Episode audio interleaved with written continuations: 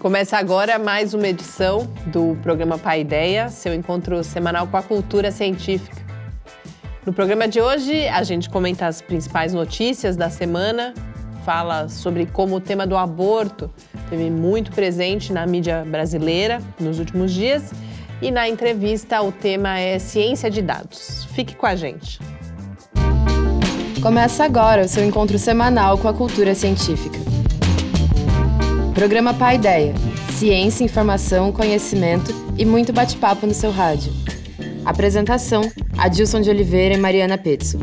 Uma realização do Laboratório Aberto de Interatividade Lábio Fiscar e do Centro de Desenvolvimento de Materiais Funcionais CDMF.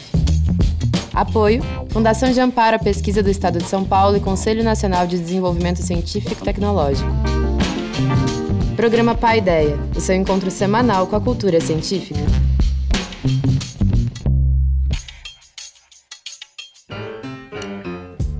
Muito boa noite. A gente começa agora mais uma edição do programa Pai Ideia, que é uma realização do Laboratório Aberto de Interatividade da UFSCar, o LAB, e do Centro de Desenvolvimento de Materiais Funcionais, o CDMF.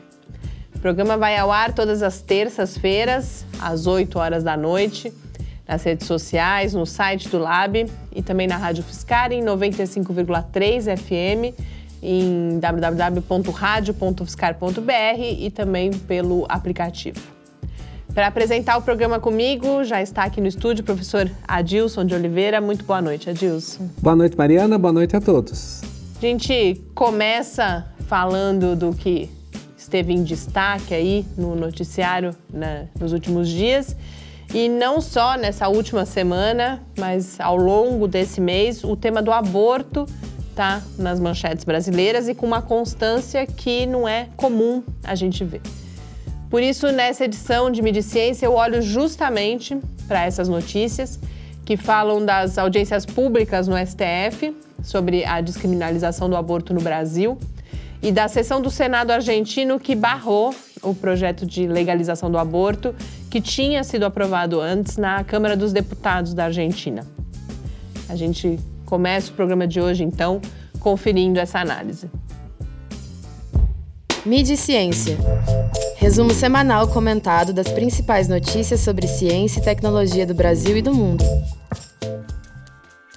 Desde o dia 2 de agosto, véspera das audiências do STF sobre a descriminalização do aborto, até o momento em que eu fechei essa edição de Mídia e Ciência, a gente não teve um dia sem, no mínimo, uma notícia sobre o assunto. Tanto material abre inúmeras possibilidades de análise.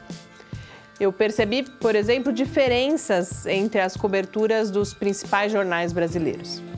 Algumas mais objetivas, outras reproduzindo o reinado da emoção que foi observado nas manifestações no Supremo. Uma outra impressão foi que a gente teve uma cobertura menos apaixonada da questão argentina, que revela talvez mais facilidade de distanciamento quando a gente não está falando de casa. Ou quem sabe as distintas composições das equipes de Brasil e internacional. Mas essas são hipóteses que demandam análises mais sistemáticas.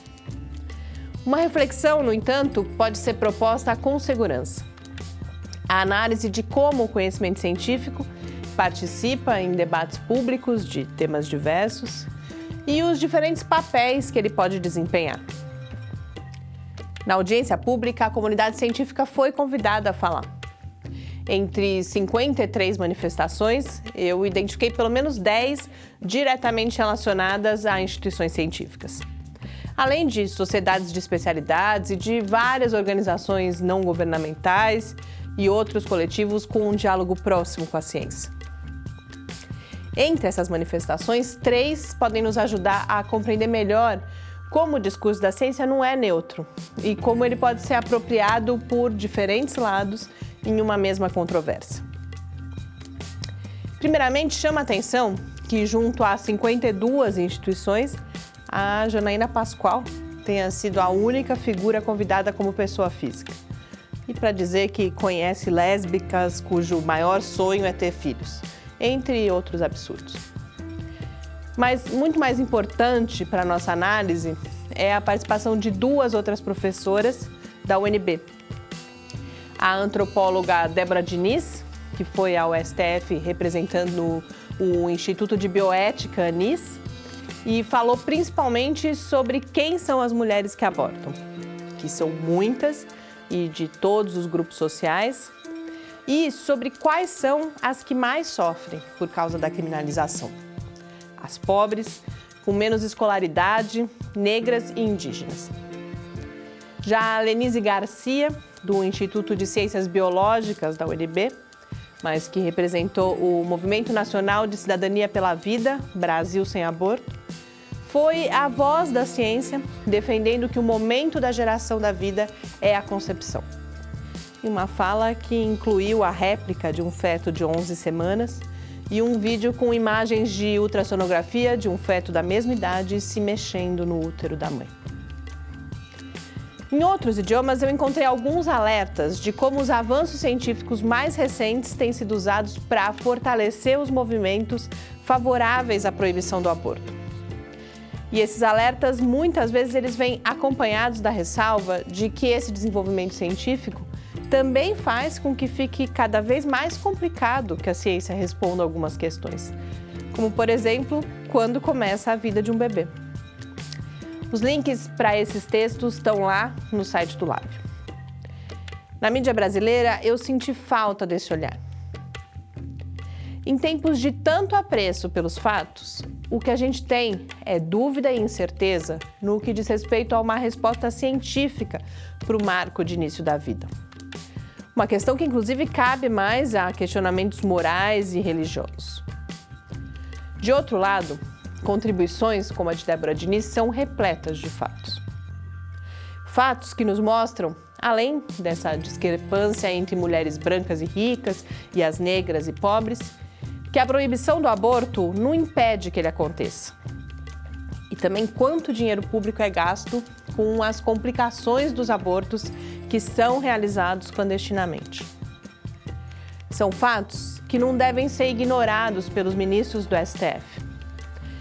Já que, como inclusive destacaram alguns dos textos publicados, a questão não é se o aborto deve ou não ser feito, se é certo ou errado, mas sim se as mulheres que fazem aborto devem ser presas ou mortas.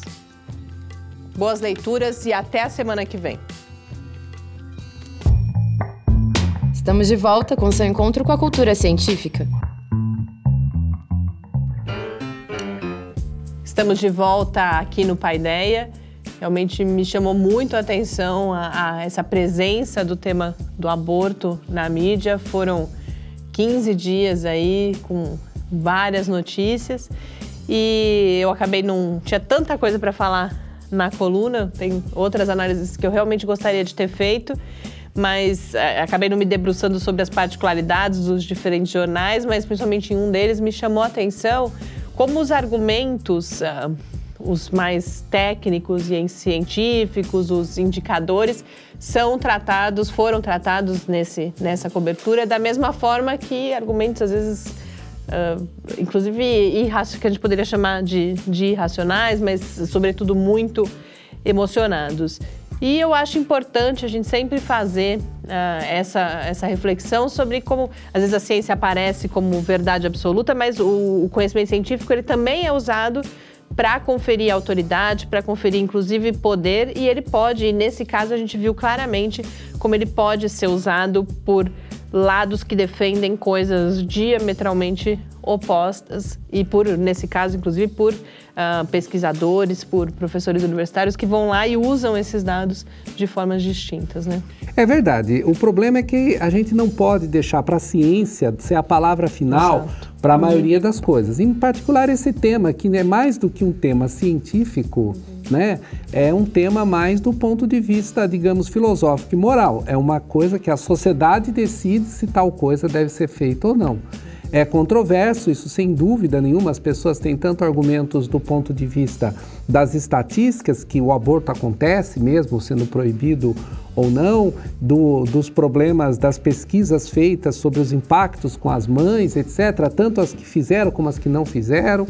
E ao mesmo tempo a gente fica com a dúvida, a vida começa onde, onde o indivíduo tem o direito ou não, né? Porque essa é... é tem uma questão do direito. Exatamente, né? que é uma questão do ponto de vista filosófico moral, e não é que nem a vida. É, era, eu acho que é parecida com a discussão que ocorreu quando foi o caso das células troncos, né? Claro. Uhum. Você tem um ser vivo ou não tem um ser vivo quando você tem um embrião nas primeiras, naquelas primeiros pontos, etc. Né? Então, é uma discussão que está muito mais do ponto de vista do, do, do plano filosófico e moral, do que o científico. Não é a partir do, de argumentos estatísticos, etc., tal, que eles podem balizar as nossas ponderações, mas sim é uma decisão do ponto de vista da, do que a sociedade quer.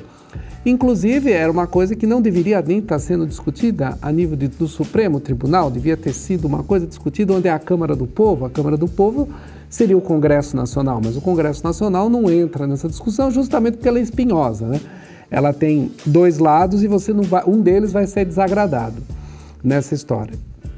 E esse acaba sendo o problema, porque nós, como também como das células tronco, parece que então um juiz, um, algumas pessoas analisando méritos jurídicos vão decidir de uma coisa que tem um impacto muito grande nas vidas das pessoas.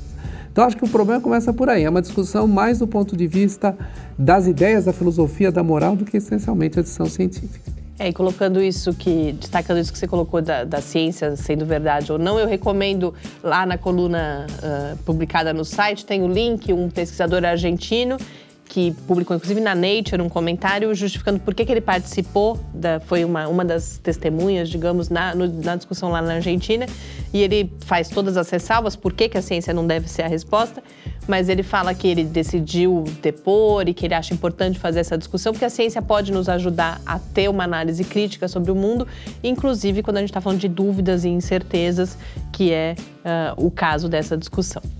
Mas uh, retomando aí alguma outra notícia que a gente comentou na semana passada, quando a gente fez o programa, ainda não tinha sido o lançamento da Parker Solar Probe, que é a última missão aí da NASA em direção ao Sol. É a missão que mais vai se aproximar uh, do Sol.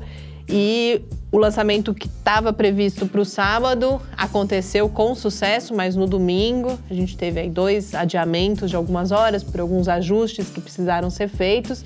Mas aí o lançamento foi feito na madrugada do domingo, deu tudo certo, com emoção, porque eles perderam aí a telemetria, que é o acompanhamento da missão, 40 minutos depois do lançamento e justamente no momento em que a sonda ia se desacoplar do seu foguete. Mas depois eles recuperaram e tá lá, a missão tá indo em direção ao Sol. No início, a previsão é que em setembro a gente já tenha notícias de Vênus e no início de novembro a gente tem aí já os primeiros dados do Sol. Mas é sempre uh, com muita emoção que esses lançamentos são feitos, né, Adilson? Ah, sem dúvida. Até hoje a, a exploração espacial ela sempre requer essa é, muitos cuidados, é muito caro, é muito imprevisto, é, são muitos fatores que influenciam esses lançamentos. Então não é à toa sondas perdidas, até pessoas que morreram em várias situações como essa, né? Tem o famoso caso da sonda que foi mandada para Marte, que perderam porque o, o programador tinha escrito o,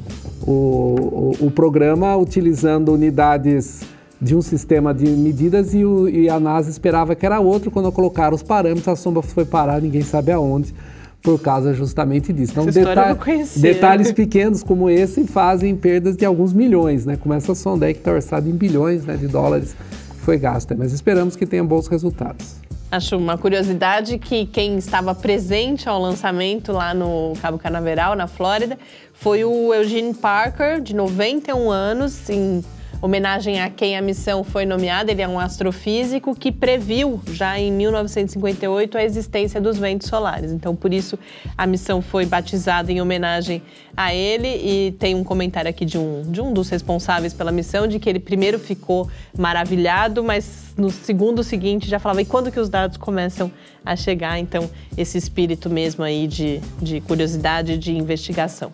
E para a gente concluir, uma notícia parece um pouco é quase de, de, humor, mais uma, uma declaração aí, de certa forma, polêmica do presidente norte-americano Donald Trump, que falou agora em. Ele já tinha falado isso há alguns meses e agora o vice-presidente falou disso já como uma realidade da criação de um comando militar para o espaço dos Estados Unidos até 2020, ou seja, uma força espacial. E a justificativa é que o espaço está cada vez mais hostil, superlotado e que eles precisariam então dessa força espacial. Os primeiros, os principais concorrentes seriam China e Rússia. Ela viria a ser a sexta força uh, dos Estados Unidos. Os Estados Unidos têm a Força Aérea, o Exército, a Guarda Costeira, o Corpo de Fuzileiros Navais e a Marinha, e desde a Segunda Guerra Mundial não criava mais nenhum. Será que precisa, Deus? Pois é, isso aí lembra a época do Reagan, que criou o projeto Guerra nas Estrelas, né? Uhum. Que na uhum. época ele queria colocar um sistema justamente no espaço para é, é, é, interceptar mísseis balísticos, né? Que eles vão até a alta atmosfera, vão para o espaço para fazer. Era um projeto sofisticado, etc., usando lasers de alta energia, por exemplo, né? Coisas que inclusive começaram até a ser desenvolvidas, né? Mas tudo isso fica caro. Agora o comando espacial é muito interessante, tá? Fica imaginando aquele filme Tropas Estelares, né? Que vai ter os soldadinhos indo no espaço lá para guerrear no espaço, né? É, por enquanto parece uma coisa realmente de ficção é, científica. É, exatamente. Né? O que é esse comando, né? Como é que vai, né? Quando pensa em tropas, estão falando de marinhas, essa imagina, são tropas que vão num lugar e atuam. Agora essa vai atuar no espaço, né? Não sei o que, que o que imagina ele aí. Com certeza sempre tem um interesse econômico, tem um interesse publicitário, né? Eu acho que essa coisa aí vai vai, vai ocorrer, né, de, disso aí. Alguém vai falar, olha, se tiver uns alienígenas que estão invadindo a Terra, nós vamos ter uma força para nos proteger, entre, entre outras coisas aí. Mas o, o, o, o, Trump, ele vive muito desse marketing, né, uma coisa que tem impacto. Se ele está lançando, ele tem alguma pesquisa que isso aí vai estar, tá, tem boa repercussão do que ele está fazendo e com certeza é muito dinheiro gasto, vai gerar emprego, que ele quer que gere emprego, vai gerar tecnologias, entre outras coisas. Então, ideias erradas algumas vezes fazem coisas certas. Bom, então, agora para a gente encerrar esse primeiro bloco do programa, vamos acompanhar um episódio do Clique Ciência, em que a professora Lúcia Helena Mascaro, do Departamento de Química da UFSCar, fala sobre o desenvolvimento de novos materiais para geração de energia. Depois a gente volta para a nossa entrevista, que hoje é com Adriano Polpo de Campos, que é professor do Departamento de Estatística aqui da UFSCar, com quem a gente conversa sobre ciência de dados, entre outros assuntos. Até já. Clique Ciência.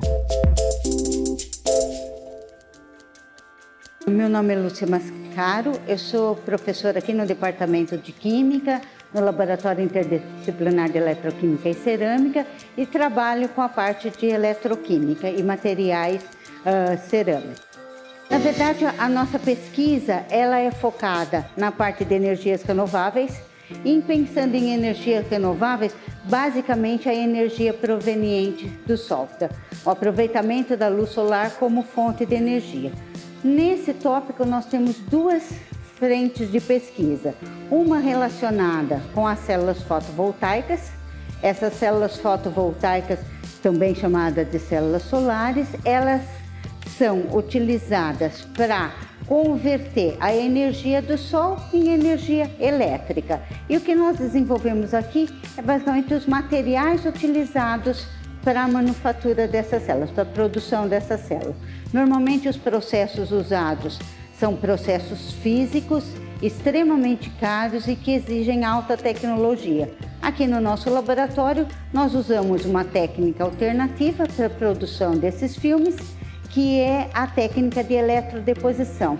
Essa técnica permite que eu tenha um bom controle dos filmes obtidos, da espessura, da composição e ela tem um custo muito mais baixo do que as técnicas convencionais. E além do mais, a ideia é que eu possa usar outros tipos de materiais, né, mais abundantes e menos tóxicos para a produção dessas células uh, solares ou das células fotovoltaicas. Então, esses filmes são feitos pela técnica em que eu tenho a, os em solução, então eu tenho um processo químico e a conversão dessas espécies na espécie desejada, que é o semicondutor enquanto para as outras técnicas, que é as técnicas físicas, eu tenho que estar o material usando uma fonte já do, do elemento e usando alto vá ou altas temperaturas. Então aqui eu posso fazer filmes a temperatura ambiente. Na outra frente de trabalho dos materiais, nós temos a produção de semicondutores por pela técnica do método sol gel ou hidrotermal, em que eu vou obter materiais que são mais abundantes e uh, para fazer materiais semicondutores que são fotoativos para fazer a quebra da molécula de água e a produção de combustíveis. Então, a produção de um combustível que é o chamado combustível do futuro é o hidrogênio e o hidrogênio é proveniente da água. Então, a partir da molécula de água, eu posso fazer a quebra dessa molécula e eu vou produzir hidrogênio e oxigênio. Hidrogênio é utilizado nas células uh, a combustível, então é basicamente o combustível principal das células, o combustível, e usando a energia solar novamente, através da energia solar, eu vou produzir um combustível para produzir eletricidade. Então, para ser aqui nessa parte do trabalho, ela, uh, o desenvolvimento é em cima dos materiais, nós fazemos a síntese dos materiais e a ideia é usar cada vez mais materiais com um custo mais baixo, mais abundante, mais abundante e a técnica de produção também ser mais uh, barata diminuindo o número de etapas na sua produção e diminuindo as temperaturas de obtenção desses materiais. Então, um dos materiais que a gente tem trabalhado bastante é o vanadato de bismuto, que tem uh, grande disponibilidade na natureza e é uh, bem menos tóxico do que outros materiais utilizados para essa finalidade. A vantagem também é que a síntese que nós usamos é com uma etapa só, com um solvente que é considerado um solvente verde, uh, por ele não ser tóxico, diferente das técnicas convencionais mais difundidas para a obtenção desses materiais. O que temos de resultado? Na parte de eletrodeposição, que a gente conseguiu avançar perante o que tem na literatura.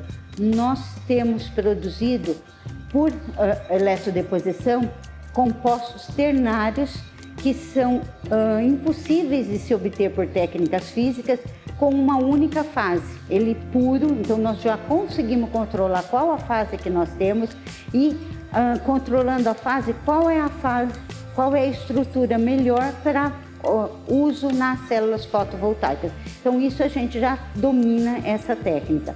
Na parte da, da uh, quebra da molécula de água e produção de hidrogênio, a gente tem avançado bastante no aumento da fotocorrente obtida pela mudança desses materiais com, com uh, colocando dopantes no vanadato de bismuto, como óxido de ferro, como cobalto, como molibdênio e principalmente pela síntese que nós fazemos, que é um método muito mais simples do que se tem na literatura. Estamos de volta com seu encontro com a cultura científica. Entrevista. Estamos de volta aqui no Paideia.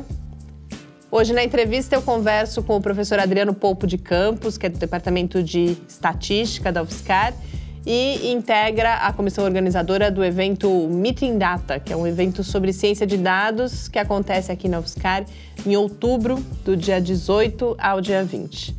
Adriano, muito obrigada. É um prazer recebê-lo aqui no, no Paideia para a gente falar das, do seu trabalho como um todo e especificamente nesse momento também sobre o, o evento. Eu que agradeço o convite, é sempre um prazer poder divulgar o nosso trabalho. No começo a gente vai falar mais especificamente do evento. Queria que você fizesse uma primeira apresentação.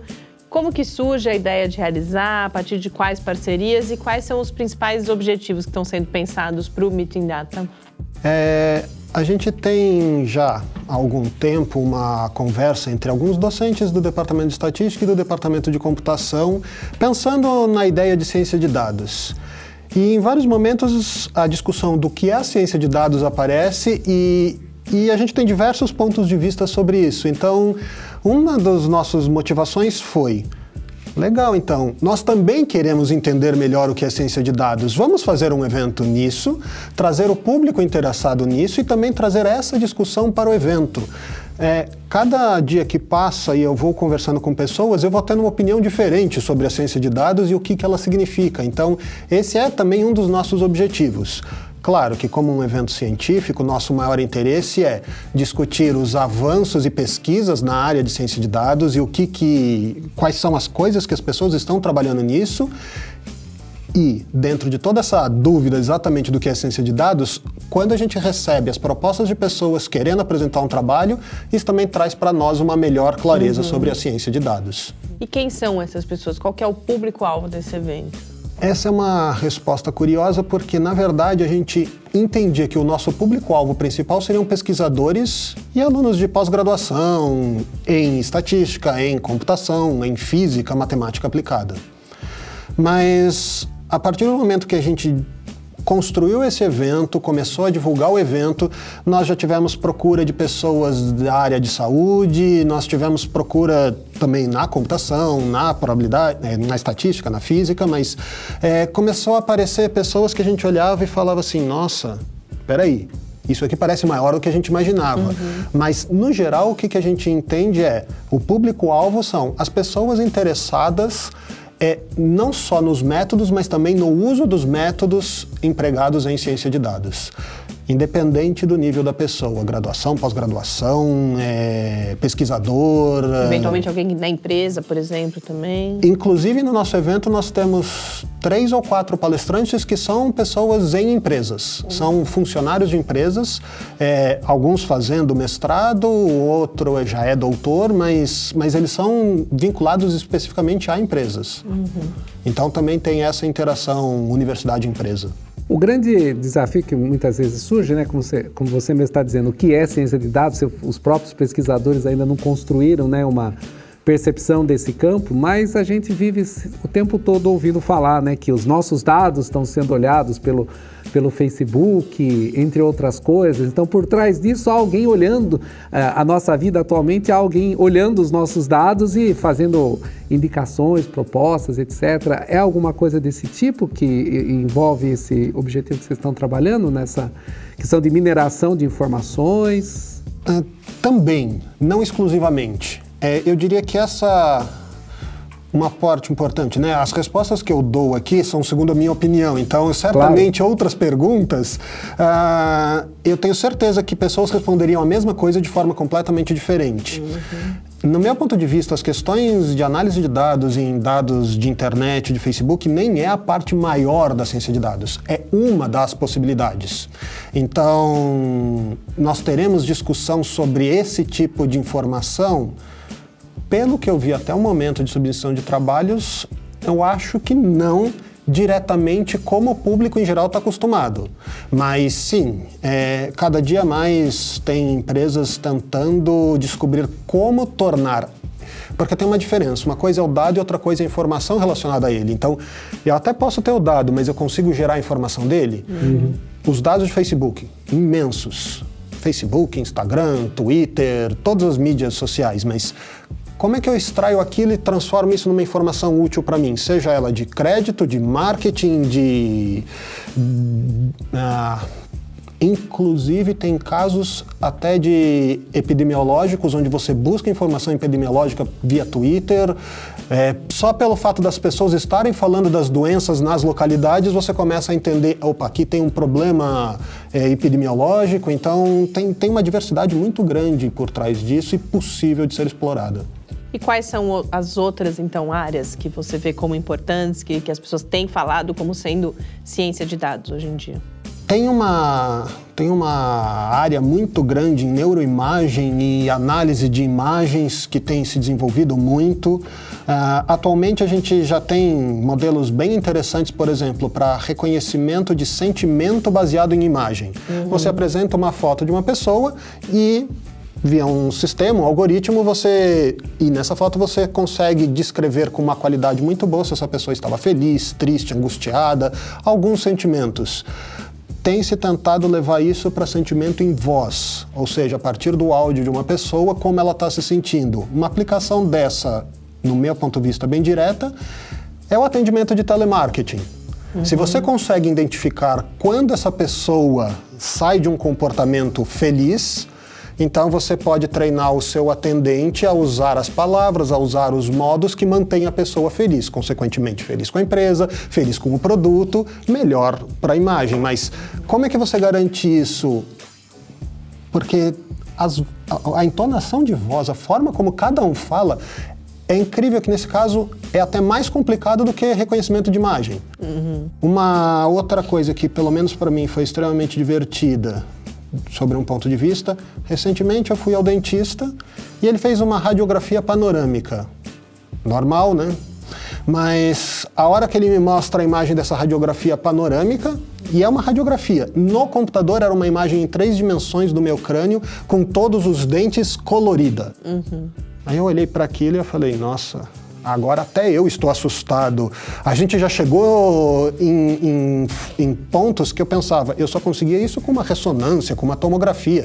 A gente já consegue, via cortes de radiografia, reconstruir uma imagem com uma qualidade impressionante. Nesse caso do dentista, triste para mim que eu tive que fazer um canal, mas. é, então você tem desde é, problemas de neuroimagem como Problemas mais corriqueiros que a maioria das pessoas não conhecem, mas elas são influenciadas por isso que análise de crédito, concessão, taxa de juros, seguro de carros, como que eles são precificados, é, as que estão mais em moda hoje, que são as questões de Facebook ou na lista quando você faz uma busca em sites de pesquisa, como Google, uhum. Yahoo, Bing, por que, que aquela lista é daquela forma? É, sites de filmes hoje que estão cada vez mais comuns, de streaming, Netflix, Amazon Prime, é, por que, que aquela ordem aparece, ou YouTube. Então, todos eles têm por trás, de alguma forma, algum algoritmo que pode ser associado à ciência de dados. Uhum. Você falava das imagens, né? há um desafio, por exemplo, para quem trabalha, os médicos, fazerem a análise de imagens né, dessas ressonâncias, assim, é uma coisa que ainda é muito subjetiva, né? Ainda você precisa do médico olhando aquela imagem, com a sua experiência, etc., identificar, e ainda é difícil fazer essas coisas mais quantificadas, né? Então a ciência de dados nesse sentido ela ajuda é, a não somente interpretações qualitativas, mas também quantitativas de informações. Não sei exatamente se eu consigo responder de uma forma precisa, mas eu vou dizer um exemplo que eu vi ah, de reconhecimentos de imagem tridimensional de cérebros, aonde a, a ideia principal era a busca de tumores cerebrais. O que, que acontece? Quando você põe essa imagem e coloca um médico, ele demora muito tempo olhando para a imagem para identificar e nem sempre consegue identificar tudo. Mas a partir de acho que 10 pessoas cadastradas, aonde foram marcados exatamente os pontos de tumor naquele, naquela imagem, foi construído um modelo baseado nessas imagens para, em novos pacientes, tentar prever posições de tumor. Ou seja, o algoritmo ele não vai te dizer se tem ou não um tumor, mas ele vai dizer para o médico: você não precisa olhar os, a imagem inteira. Foca nesse pedaço, confirma se aqui você realmente tem. Então, o que, que você acaba conseguindo às vezes é não necessariamente você resolve o problema de forma perfeita dizendo está aqui, mas você consegue simplificar muito para o humano dizendo regiões de busca. Uhum. E às vezes em regiões que talvez o humano antes, antes nem procurava, agora, não, dá uma. Oh, peraí, aqui tem alguma coisa interessante, deixa eu investigar melhor. Então, é, o avanço ele, ele ainda ele é rápido, mas ele ainda não é na solução completa. Você tem, você tem vários tipos de possibilidades de, de, de pensar e entender, ou até o que é que você está buscando de fato. A gente falou de várias áreas de aplicação até aqui, eu queria que a gente olhasse para o outro lado, que é o lugar onde a ciência de dados, de certa forma, é produzida. Você mesmo começou falando dessa aproximação entre professores do Departamento de Estatística e do Departamento de Computação aqui da UFSCar. Como que é uma, um campo necessariamente multidisciplinar. Imagino que a estatística e a computação sejam aí áreas uh, prioritárias que estão trabalhando nisso. E como que se dá esse trabalho? Como é esse diálogo, por exemplo, entre uh, pessoas de, de áreas diferentes produzindo conhecimento e aplicações na área da ciência de dados? Eu vou, vou pensar um pouco agora, talvez, a história da ciência de dados. É, provavelmente a primeira vez que esse termo foi usado foi na década de 60. Então, como termo, ele não é novo, uhum. mas não ganhou muito alarde sobre isso. No final dos anos 90, teve um primeiro evento com o nome Ciência de Dados no evento, mas ainda, se você for pensar, a internet estava começando na década de 90, ela que teve um crescimento muito rápido, mas o, para o grande público, eu acredito que 95 a 2000 foi quando começou a ter uma, uma quantidade maior de pessoas ativas nisso. E ao mesmo tempo também foi quando a gente teve um desenvolvimento computacional de hardware muito grande. Uhum. Mais até do que software é hardware. Então, você começou a ter possibilidade de analisar coisas que antes você não conseguia. E com isso, Nesse momento, o que eu vejo é a computação seguiu um de, uma linha de desenvolvimento, a estatística foi para um caminho, é, na física se faz muita coisa, na matemática aplicada se faz muita coisa, mas ainda pensando nas soluções dos problemas. Eu vejo que agora, mais recentemente, de 2010 para cá, extremamente recente, a gente chegou a uma situação onde, legal, eu tenho muitas ferramentas, eu tenho uma capacidade computacional boa, eu quero também agora resolver problemas relevantes para a sociedade. E, e essas diferentes áreas acabaram convergindo de alguma forma.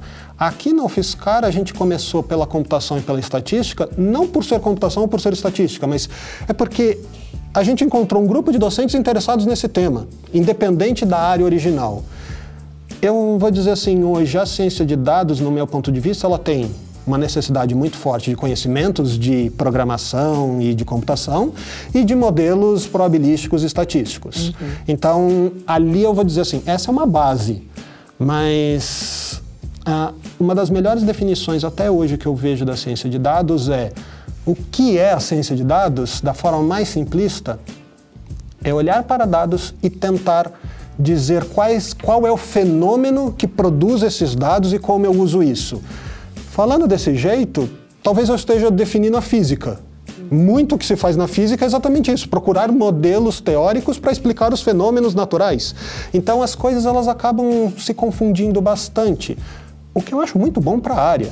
Você não fixar, dizer é isso, é isso. É... Não, vamos todos trabalhar em conjunto. Uhum. Talvez a, a, a, diferença importante com a física é que a física gosta de resolver problemas simples né? E resolver problemas simples de maneira muito profunda, né? Então você consegue fazer modelos que são, é, é em, em princípio, simples, que consegue ter ampla é, é, aplicação e que você consegue entender.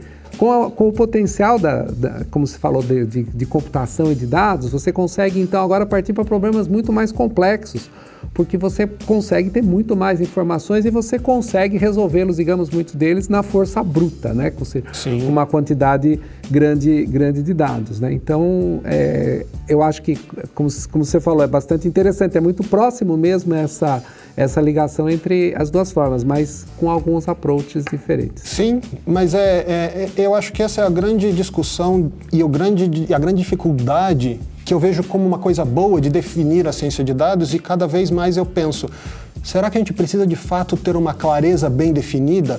Ou será que métodos na física podem ser usados na ciência de dados, métodos na estatística, métodos na computação e, e, e eles juntos, é, cada vez mais eu vejo assim, a computação tem uma solução para um problema, a estatística tem outro, mas a hora que esses dois conversam, uhum ou às vezes facilita a forma de resolver o problema, não necessariamente melhora a solução, mas tornando ela mais fácil, ela tem uma aplicação mais rápida.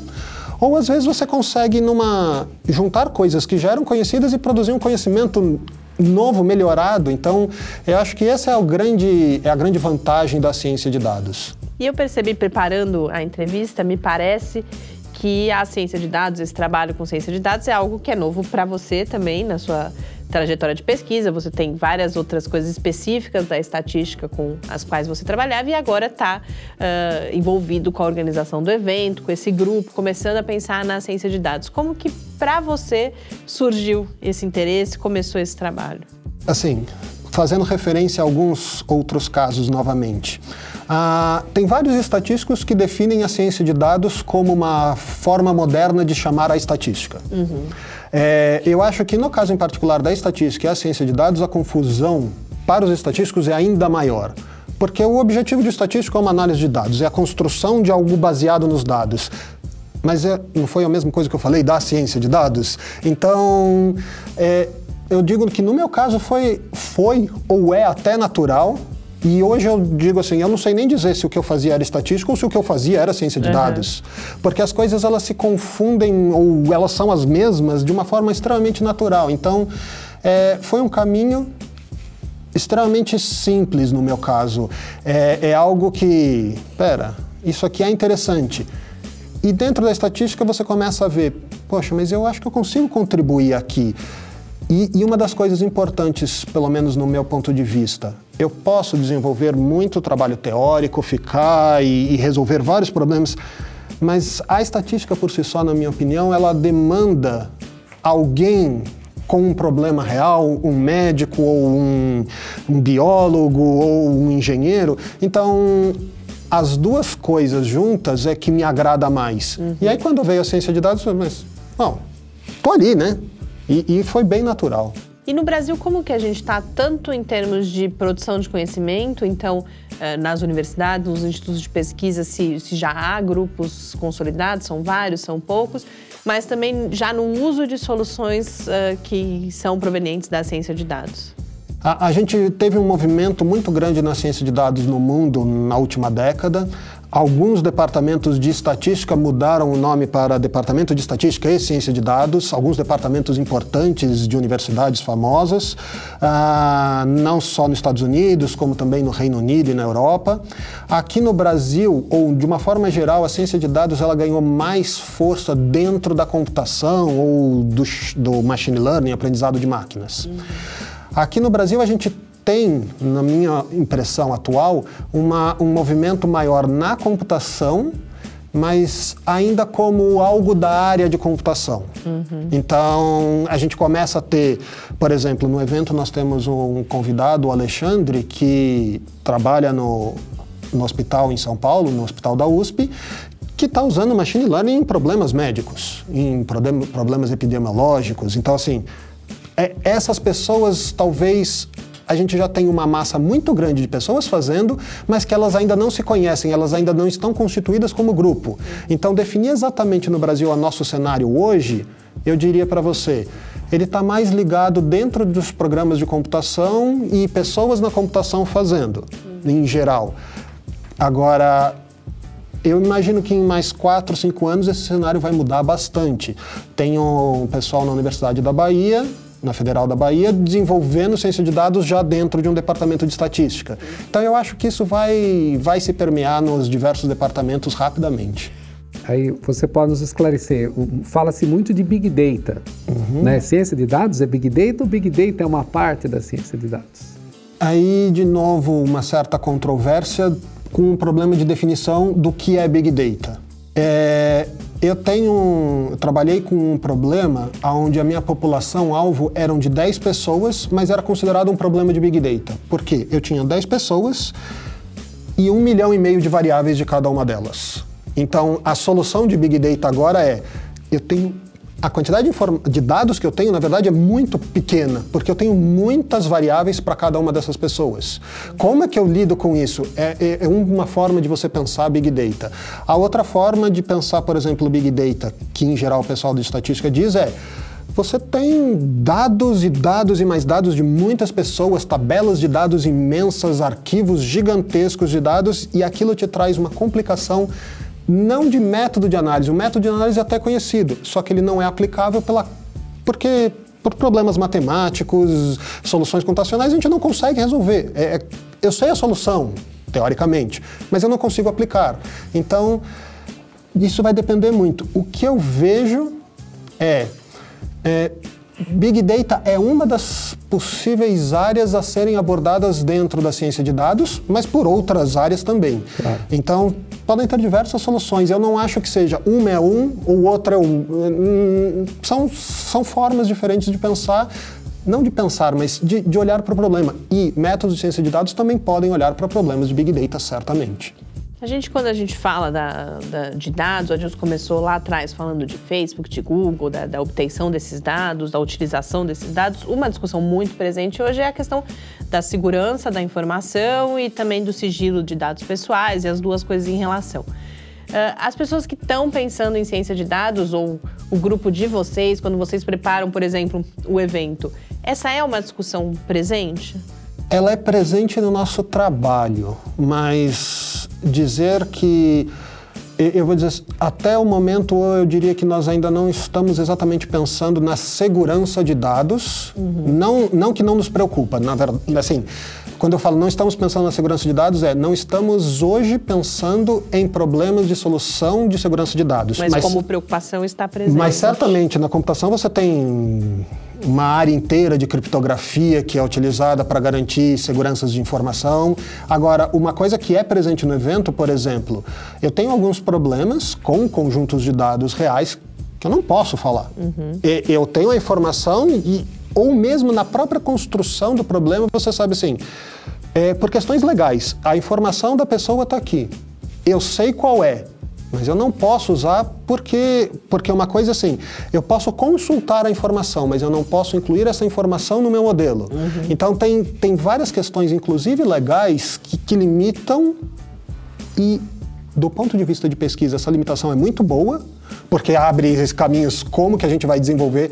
Quanto mais complicado é o problema, melhor é para a pesquisa, porque você tem mais área de avanço, mas que ela é presente na nossa vida.